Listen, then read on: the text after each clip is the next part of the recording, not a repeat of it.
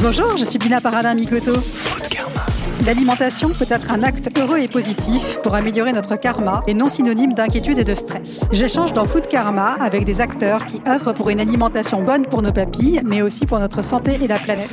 Cuisiniers, journalistes, industriels ou encore médecins, les invités de ce podcast incarnent tous le Food Karma. Chacun à leur échelle, ils participent à répandre une énergie positive dans le secteur de la bouffe. Je vous emmène à leur rencontre dans Food Karma. Vous venez avec moi? Bienvenue sur euh, Food Karma. Je suis très heureuse d'accueillir aujourd'hui Nordine Labiate. Bonjour Nordine. Bonjour Bina. Nordine, tu es le chef du restaurant à mi-chemin dans le 14e arrondissement de Paris, dans lequel tu sers aussi bien une belle cuisine bistronomique française que le couscous de ta Tunisie natale. Tu es l'auteur de Paris-Tunis en 2016 aux éditions Tana. Tu viens de publier en 2020 Couscous pour tous aux éditions Solar. Dans cet ouvrage, tu nous emmènes en voyage dans les couscous, un plat que l'on trouve dans tout le nord de l'Afrique et jusqu'au Moyen-Orient. Tu veux, dans ce livre, redonner ses lettres de noblesse au couscous et le sortir du cliché de plat copieux et bon marché. Ta démarche autour du couscous me parle beaucoup. Le couscous est un plat très populaire en France, voire le plat favori des Français, mais peu de questions sont posées sur la qualité de ce plat. Or, pour moi, et c'est vraiment l'idée de Food Karma, l'alimentation doit toujours être délicieuse, bonne pour la santé et bonne pour la planète. Ton approche correspond à la fois à l'idée de rendre à chacun son couscous, selon euh, ses régions et ses traditions, mais aussi à partir de ses racines bien ancrées, créer de nouvelles branches créatives. Je suis donc très heureuse de t'accueillir aujourd'hui au micro de Food Karma. Je suis touché, merci. Food Karma. Food Karma. Nordine, comment as-tu créé la cuisine de À mi-chemin avec ta femme Virginie? Euh, C'est euh, dans ma cuisine, c'est c'est c'est notre couple en fait. J'aime la cuisine euh, comme j'aime Virginie, comme j'aime la France. J'aime mon pays de naissance, j'aime mes souvenirs. Je voulais tous associer dans un plat qui soit bon. Et il parle au début à moi et à Virginie, et il parle aux, aux personnes qui vont le déguster. Donc je vais pas, j'ai jamais voulu cavaler seul, et j'ai jamais voulu euh, m'effacer et être euh, un simple euh, robot qui produit des choses qui qui pas dedans. Et donc j'ai associé les clients aussi. Et donc moi la base d'un plat, c'est c'est le pilier des trois, c'est c'est c'est les produits, euh, les cuisiniers et les personnes qui vont le manger. On peut pas exclure euh, un des trois. Donc, Que tu peux me donner quelques exemples euh, de plats qui, pour toi, sont, sont cette alliance euh, des trois? Euh, Aujourd'hui, on sert beaucoup, beaucoup de couscous. On sert du canard à l'orange, on sert un riolet à la cardamome et lait de coco. On essaye de faire voyager les gens. Euh, on sert un, un au lardon parce qu'il n'y a pas de temps. Il y a plus. Donc, c'est- c'est- c'est c'est- c'est le non-frontière, c'est la liberté, c'est le terroir. On peut pas, avant, on peut pas aller manger ailleurs où on habite, où on produit, où on est active. Du coup, le produit, il faut qu'il rassemble euh, à, notre terroir, à notre champ de vision visuel. Et après, on associe les gens, on essaye d'être subtil. Trop aussi s'approprier les plats, c'est exclure l'autre. Il faut jamais exclure les gens qu'on accueille ou la région où on est. Donc, il faut que soit un équilibre où chacun, tout le monde se trouve, les produits, moi, et les personnes qui vont le manger. C'est un équi- équilibre très subtil ou qui soit euh, comme une réunion, comme une danse, comme un, un repas, comme un fête des villages autour d'une église. Il faut que ça rassemble C'est une belle Donc- philosophie culinaire. c'est tous les jours comme ça. Il y a des, euh, c'est tous les jours comme ça, et je suis fier et ravi que ma cuisine soit aimée. Et moi, je rends l'amour euh, à travers ma cuisine aux gens et surtout à la terre. Moi, c'est ce qui m'intéresse. C'est le sol, c'est la terre, c'est le terroir. Donc c'est vraiment euh, le, le karma culinaire, quoi. Je-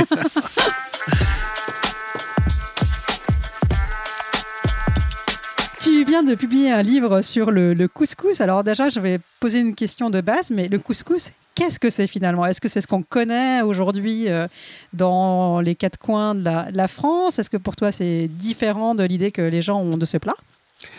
Le couscous, c'est un plat qui s'est adapté au début au terroir, à la région. En fait, C'est un plat avec- qu'on fait avec ce qu'on trouve.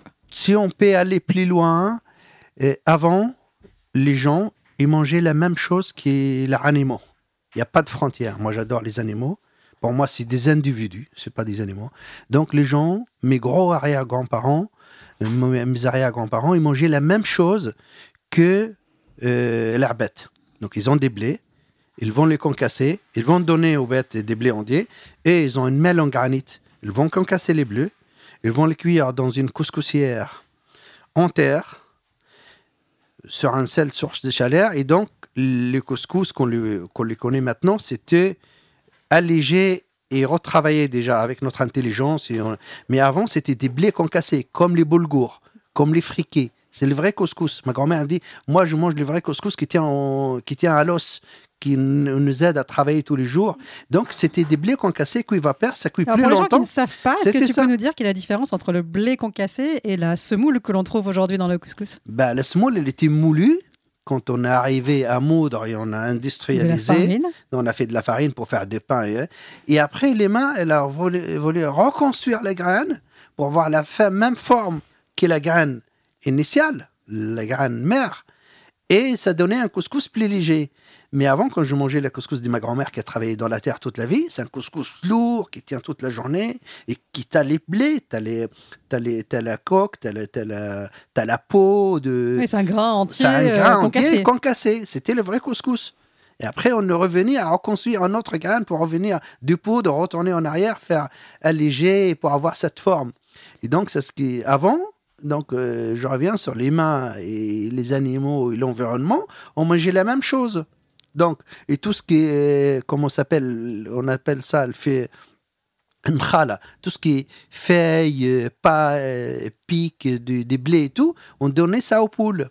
Et quand les blés il est très fin dans, la, dans le moulin en, granit, à la main, qui, les chameaux apportaient ça, et les ânes et tout, les gens c'était nomades. et du coup, on fait un pain qu'on les cuit dans, dans le cendre où on a cuit le couscous. D'accord. Donc c'est un fait de bois, un seul fait de bois, où il y a tout dessus. Et après, on utilise la braise pour faire des pains et on utilise la braise pour faire des thés. Donc c'était complètement économique, tout est de haut en bas, écologique. Il y a le vapeur qui cuit le reste. On peut mettre des œufs dans la semoule en haut, dans, la- dans les blés pour cuire les œufs vapeur.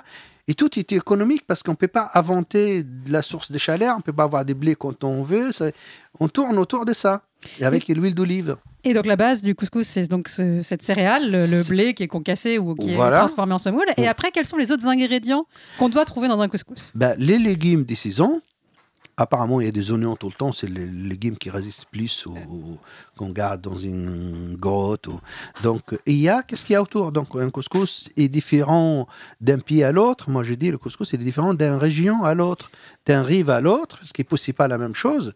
Moi, je mangeais du couscous au bulot euh, parce que ces jours-là, il y avait un grand marée-basse et on a ramassé des bulots, on a mangé du couscous au bulot.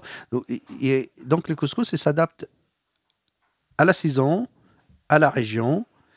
Et après, on a fait du couscous a maintenant, c'est tout le temps la même chose partout parce que le couscous, plus ou moins, elle était industrialisée dans l'idée. On l'a donné une forme de carottes, navets, aubergines, céleri, euh, etc. Mais ça, ça n'a jamais existé pour moi. Oui, c'est pas le, le vrai Voilà. couscous Et le fondamentalement. couscous séparé, semoule, bouillon, viande, euh, là, le savoir-faire de l'art de la cuisine française, on a fait que l- on mange pas dans les mêmes plats, qu'on a séparé le produit, qu'on arrose, on a donné une cérémonie qui est complètement très positif. Mais avant, on mangeait un couscous qui était arrosé avec le bouillon, poser les légumes, on mettait la viande à la fin, on laisse reposer pour les graines gonflent pendant euh, allez, 15 minutes.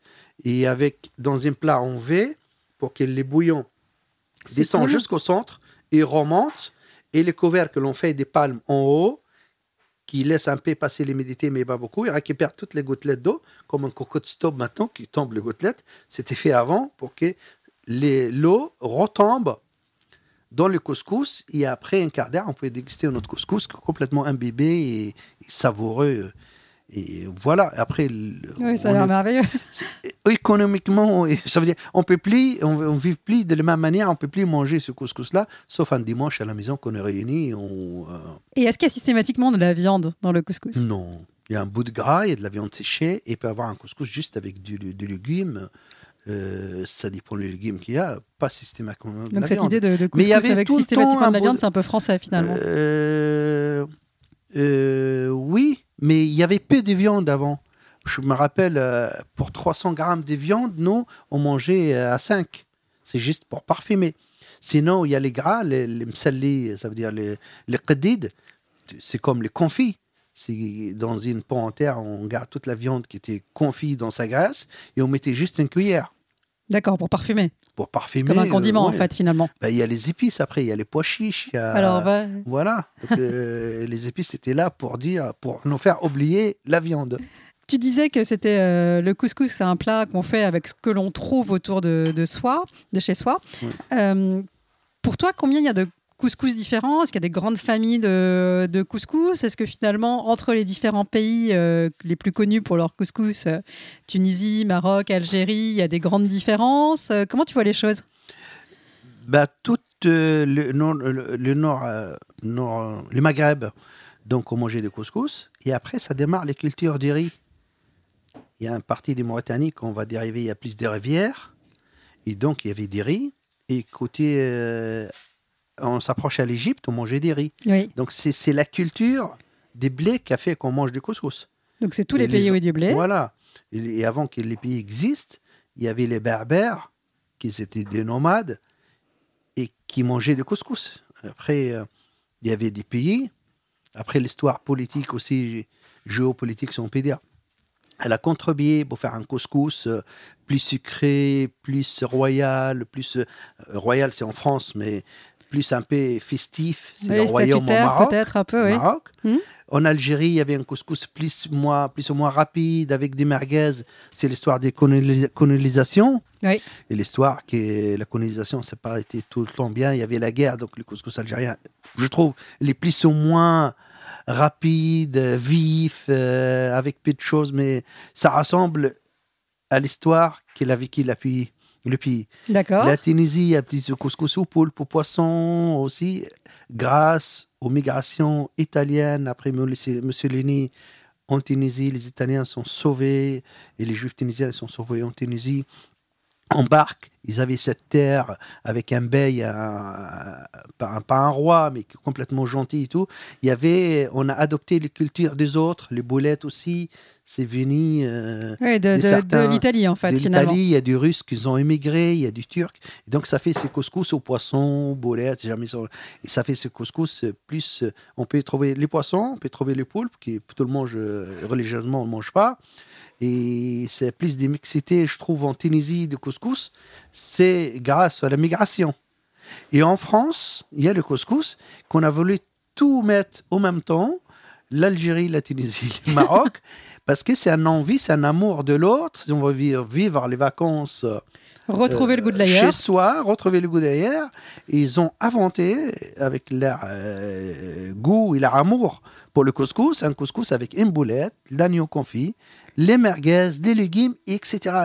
Et donc, au début, on était tous sceptiques avec un couscous qui n'existait pas, parce que moi, le couscous, c'était économique. Ça parle au terroir et ça parle à ton portefeuille en même temps. Et donc, euh, c'est un couscous qui ne parle pas à mon portefeuille et moi.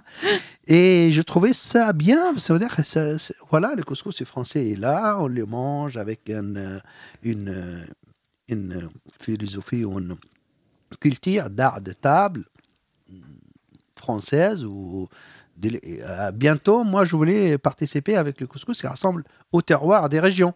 Et est-ce qu'il y a des grandes différences d'assaisonnement d'un pays à l'autre ou d'une région à l'autre? Oui, oui. Bah, euh, plutôt les régions. J'essaye d'éviter au maximum de parler des noms des pays. Parce que. Moi, ça m'intéresse pas du tout. Et pour moi, c'est pas, ça n'existait pas.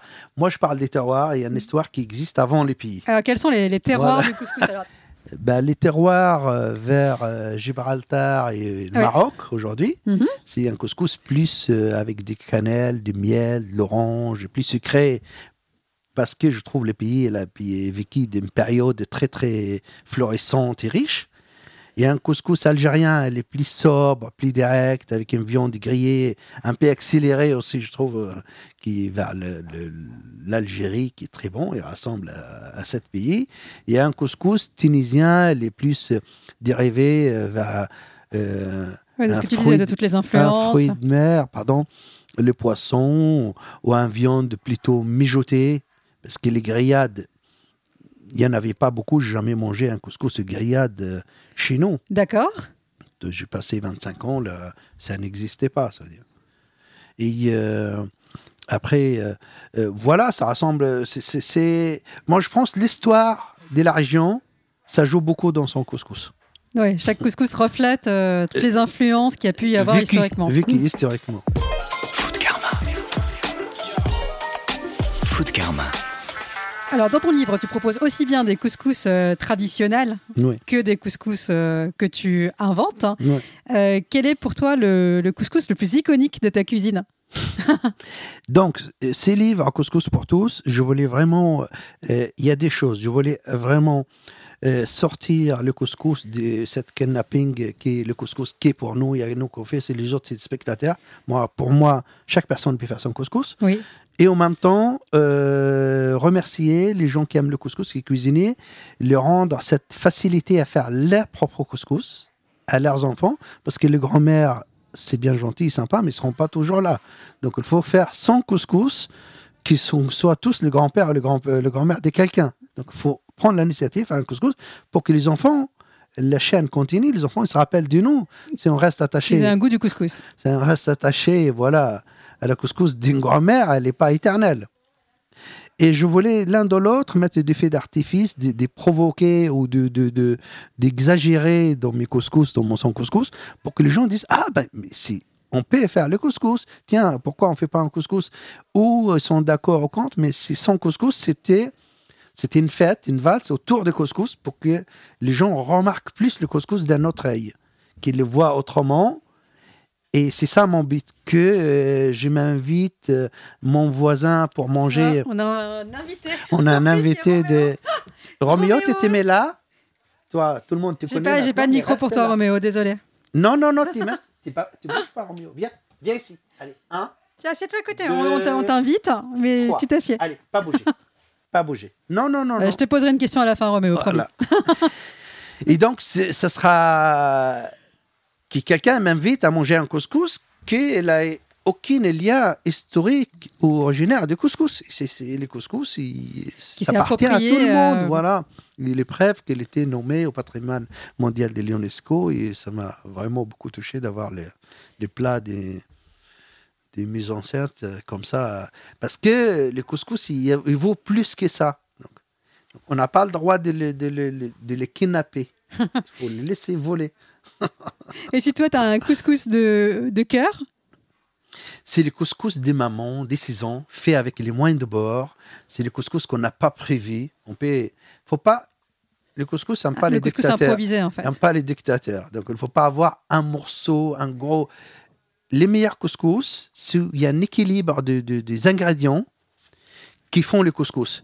Dès qu'on met un gros morceau, un bar des lignes ou un, viande noble, ça impose et ça laisse pas au couscous euh, s'exprimer. Donc, ça prend toute la place. On est aveuglé par le poids de, de ce morceau. Mais quand il y a un équilibre, il y a un peu de tout, peu de viande, peu de légumes, quelques herbes, des épices, et cet équilibre qui fait le bon couscous. Alors justement, je reviens sur cet équilibre, euh, Ouais. notamment des herbes et des épices, qui me paraissent indispensables à faire un bon couscous. Quelles sont pour toi euh, les épices euh, qui, que tu mettrais systématiquement dans un couscous? Est-ce qu'il y a des épices indispensables ou est-ce qu'on peut aussi inventer son mélange d'épices? Qu'en On peut inventer, on peut s'adapter aux épices. Ça veut dire, essaye de, on essaye de, de, de, de, euh, inventer un mélange et s'adapter à son goût et son couscous sans forcément euh, faire un couscous euh, que faut que les, les- les épices et les légumes et ils, rend- ils font un bon mariage.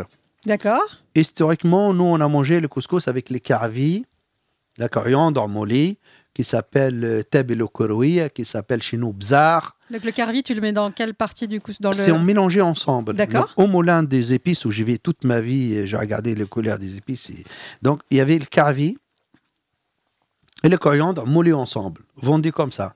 Après, les femmes, à force de pas trouver souvent de l'ail quand il faut l'ait, on a rajouté de l'ail séché. L'ail Ah oui.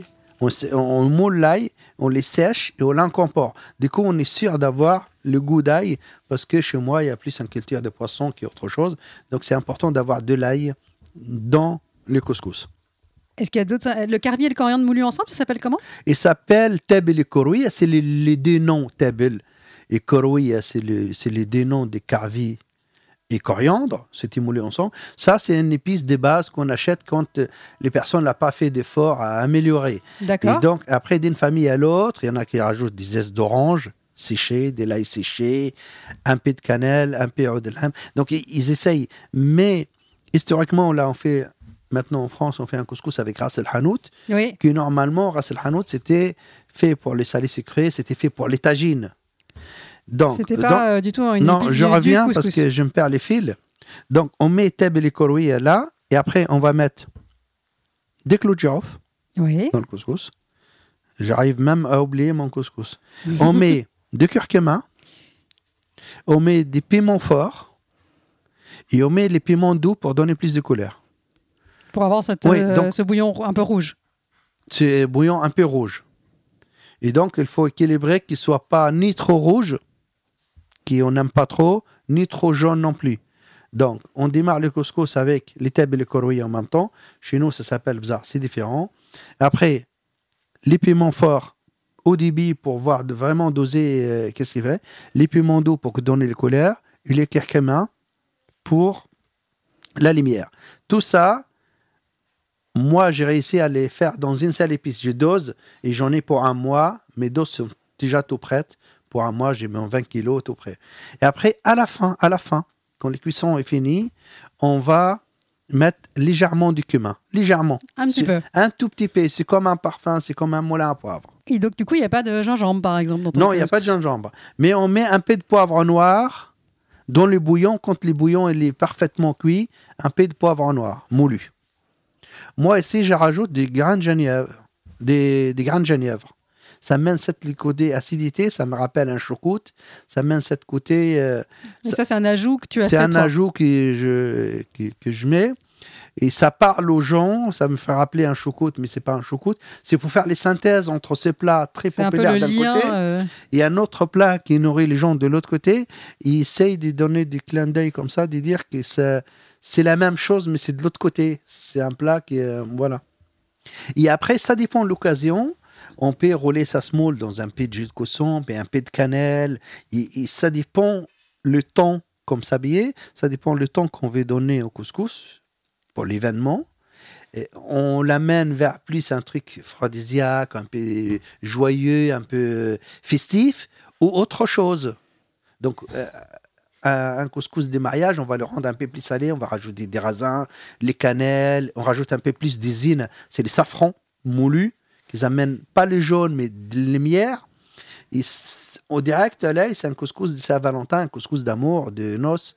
Et après, c'est un, il y a, il y a- il y a un deuil, il y a un couscous aussi, on va mettre des œufs. Les œufs, c'est pour dire que euh, les gens ont disparu, de toute façon, il y aura des autres. Il y a les, les œufs, La c'est le Renaissance. naiss- C'est la Renaissance. Il y a une symbolique très forte, oui, en fait. beaucoup dans- de beaucoup de voilà des, des, des, des flashs qui j'espère les anciens vont transmettre pour dire pourquoi comme ça et pourquoi comme ça. Si, euh, pour les gens qui nous écoutent, s'ils veulent se mettre à faire leur premier couscous, euh, qu'est-ce que tu leur euh, conseillerais de, de prendre comme première recette dans ton livre? La première recette c'est un couscous classique. Le couscous à l'agneau mijoté, on prend un épaule d'agneau ou un gigot, on va les cuire comme un pot-au-feu avec les épices qu'il fallait. Euh, on met les, légumes, euh, les légumes un par un et on fait un couscous. Mais les gens, ils ont plus de couscoussier. Donc le couscoussier, on a essayé de revendre un cuisseur vapeur électrique, mais on a supprimé le couscoussier. Donc ça fait les mêmes effets.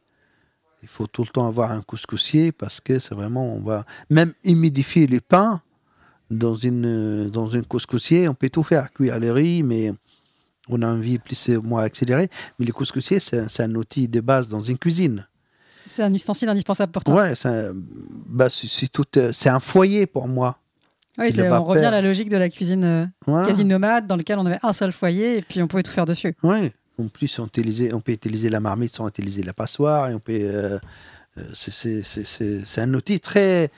Le fait d'avoir un couscoussier dans une maison, c'est un, un- Avant, on, on construit presque la maison autour d'un couscoussier. Il n'y avait pas de cuisine, mais un couscoussier. Et donc, c'est un outil très, très, très symbolique pour moi. Et euh, si on revient au. Qu'est-ce qu'ils peuvent démarrer? Ils peuvent démarrer les couscous Ça sera tout le temps bon parce que c'est une première fois et il faut pas vouloir. Les seuls l'ingrédient de base pour faire un couscous, c'est l'envie de faire. Et après, il faut pas se juger, auto-juger soi-même. On fait Faut avec. se lancer. Oui, mais un couscous, ça rassemble jamais un autre. Par logique C'est chacun des unique. légumes, du si- des, temps, des, des temps, ça veut dire des temps de cuisson, quand on fait revenir trop ces épices ou pas. Donc, ça sera, ça c'est ce que j'adore, moi. Moi, je, je déteste la routine. Et donc, quand le couscous ne rassemble pas à un autre, moi, je suis, je suis plutôt ravi. Food Karma. Le podcast qui nous invite à agir dans la bouffe.